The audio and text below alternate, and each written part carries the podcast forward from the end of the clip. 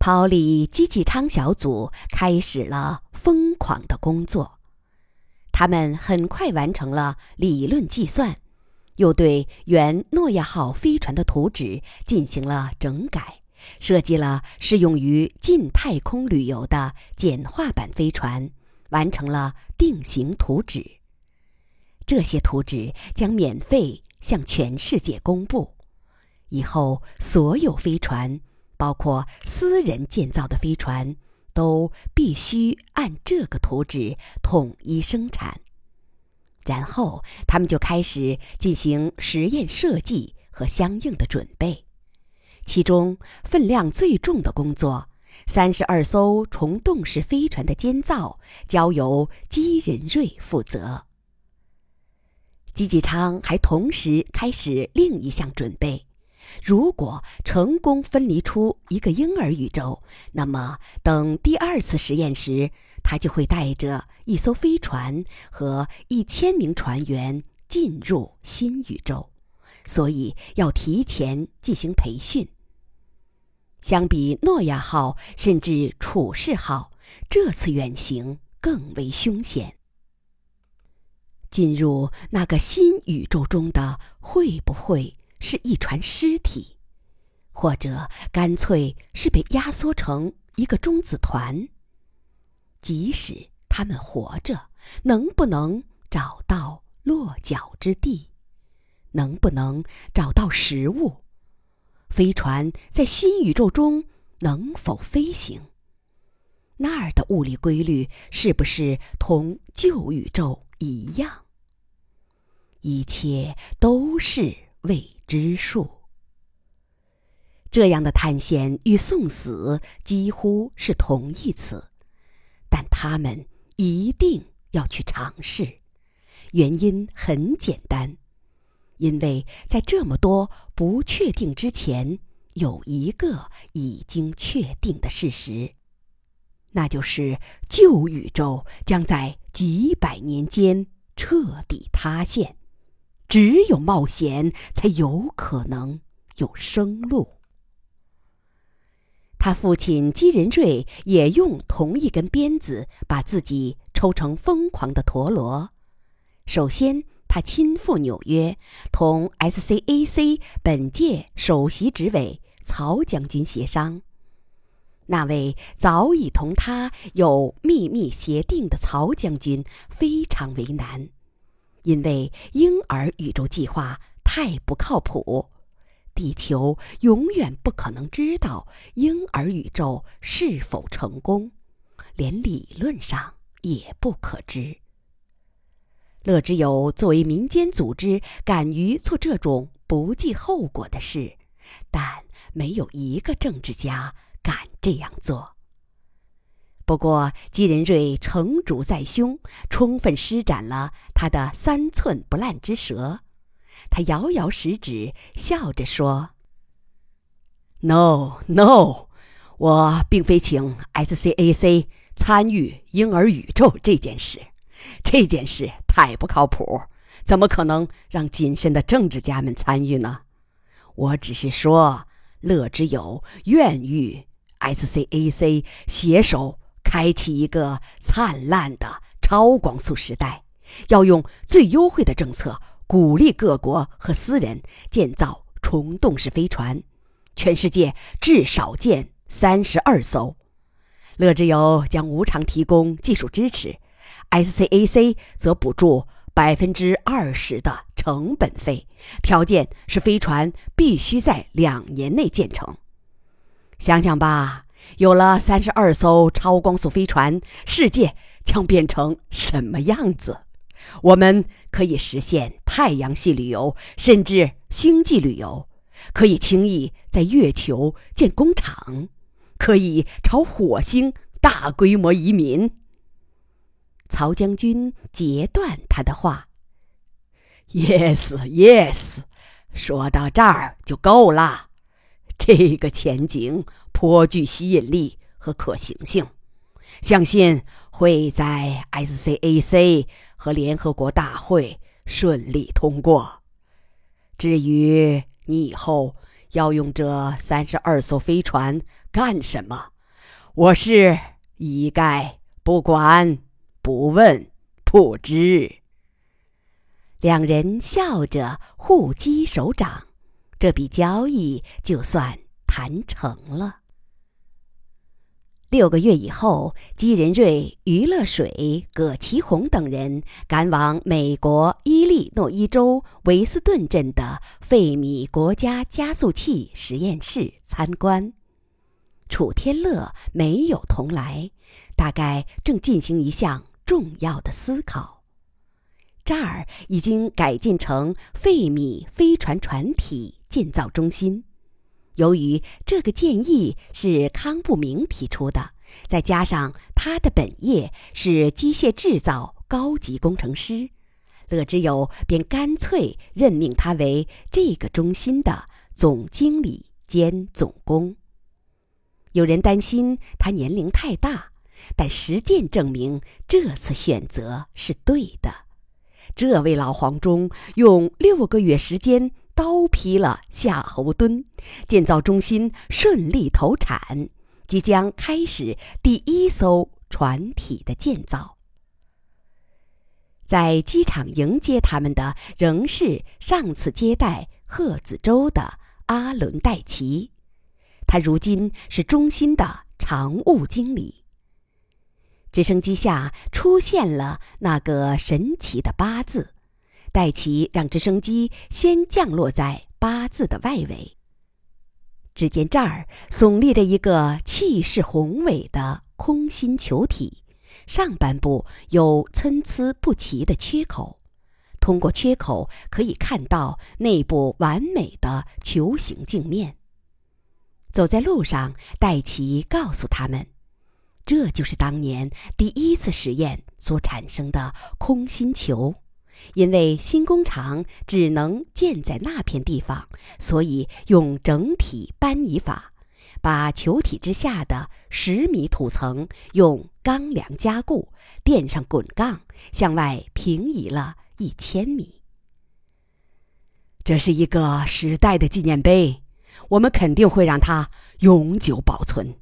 要知道，那里面嵌着我四位同事的遗体。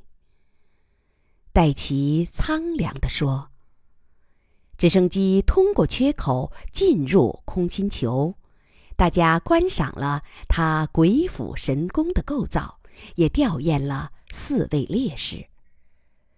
直升机飞出球体，外围的田野有几十座帐篷，五颜六色，有数千人在帐篷外打坐，其中又有一个地方最密集。”那是人们在排队领取食物，三位老太太正在发放。康不明在球体附近的地方迎候他们，吉仁瑞同他是打惯嘴仗的，见面就说：“耶，老康，你怎么还是油光水滑的？我以为你在半年间筹建了这座工厂，已经累得惨不忍睹了呢。”那要感谢我的副手，他指指戴奇。我一向是个懒人，动嘴不动手，我只提想法和要求，其他事项全交给他了。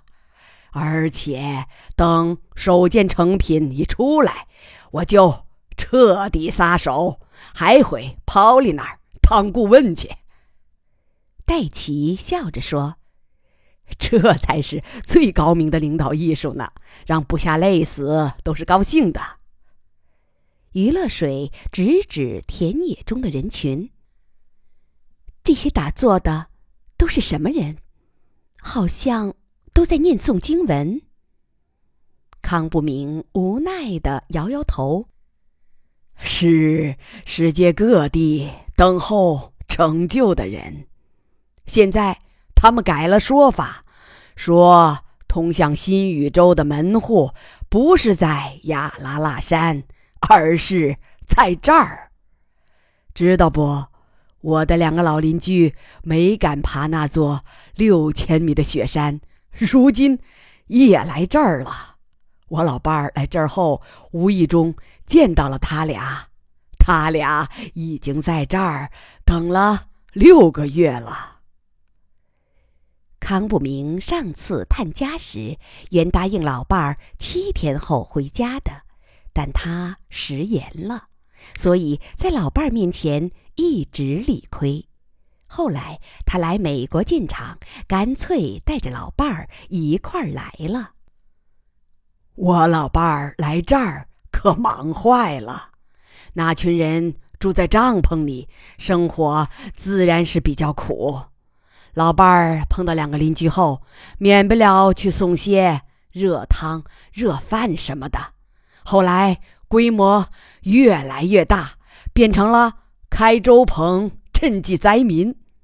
再这样下去，乐之友给我的工资都不够老伴儿。抛洒的了。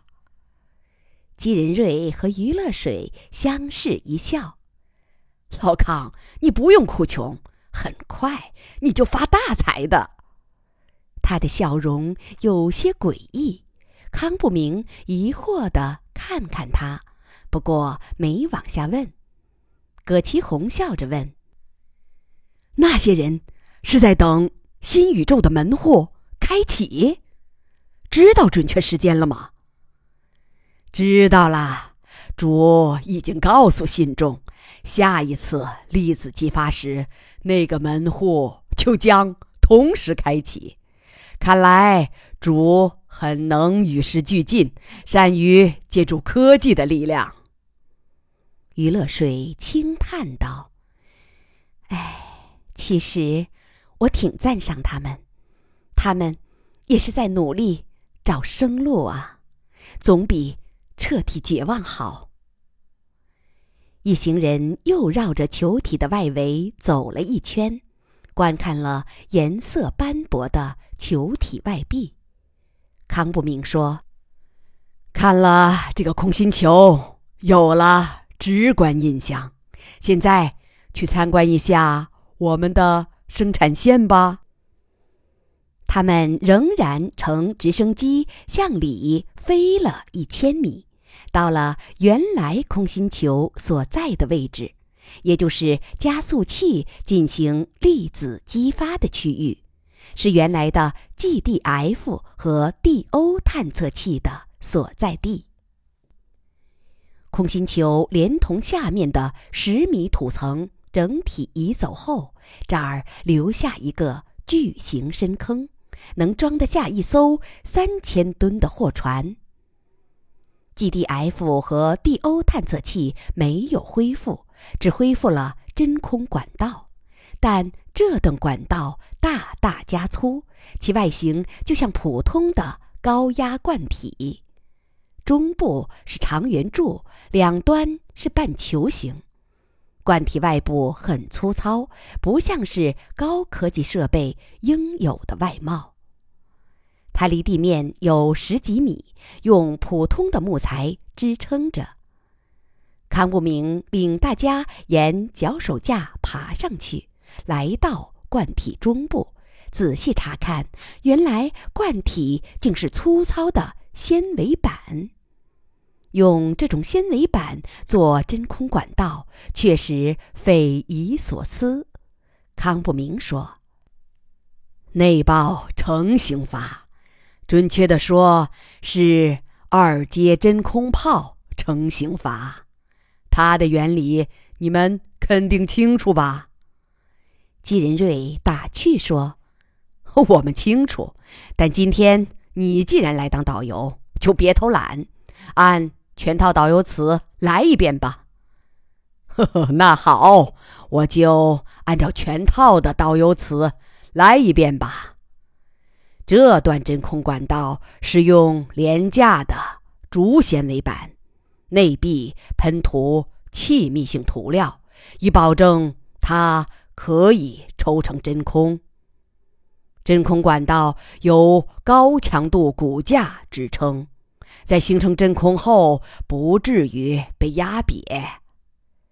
大家已经知道，二阶真空炮被激发后，激发区域内的所有物体都会在瞬间向外飞散，在真空泡的球面处形成自然堆积。于是，这段真空管道就瞬间转化成我们需要的惯性船体，所以它是一次性的，其后每次都需要重建，以用于下一次激发。管体生产过程中不需要模具，不需要高温，形成的球壁。很薄，只有两毫米厚，但你不用担心它的强度。它是类中子态物质，有极高的硬度、强度、韧度、透明度和光洁度，是材料学家做梦都想得到的理想材料。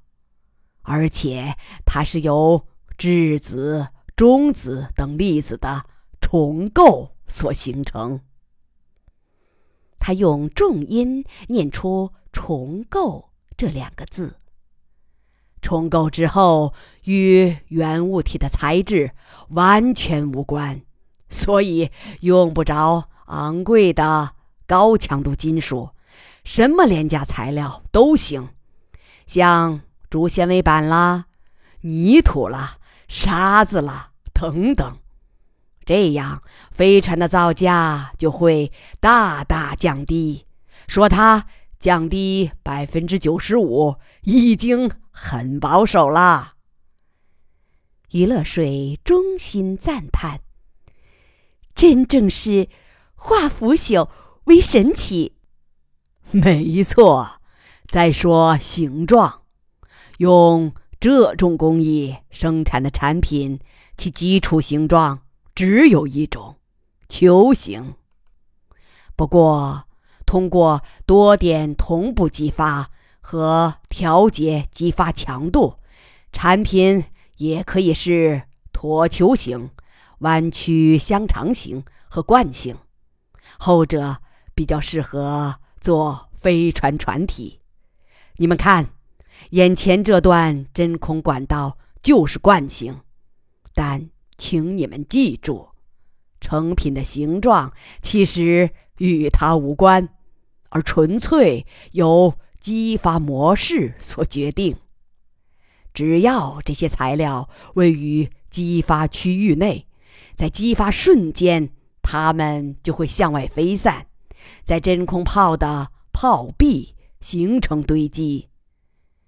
但如果激发前物质堆放形状，和设计的泡壁形状拟合，生成品的壁厚就会均匀，所以我们才把这段管道预先做成拟形的冠状。众人对这种全新的生产工艺赞叹不已。老康啊，你开辟了一个时代。姬仁瑞说。康不明笑了，自负地说：“这句褒奖一点儿也不算过誉，所以嘛，我就坦然收下了。纵观万年文明史，制造业都非常依赖材料的原始性质，即使在发明了塑料、合金、纳米材料之后。”也都是对各种材料在原子级别之上的调配。现在我们实现了材料在原子级别之下的重构。材料专家在新工艺中彻底失业，即使最廉价的材料，经过这种重构后，也能达到无法想象的优异性能。葛其红惊叹：“太不可思议了，真正的不可思议！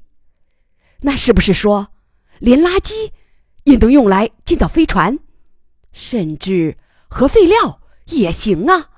只要经过原子级别之下的重构，放射性也就消失了。”康不明吃惊的瞪着他，半晌不说话。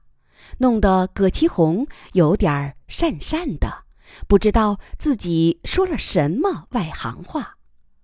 良久，康不明才说：“失敬了，失敬了。想不到一向爱说俏皮话的葛副会长，竟有这样的战略眼光。小葛呀，你知道你这句话的价值吗？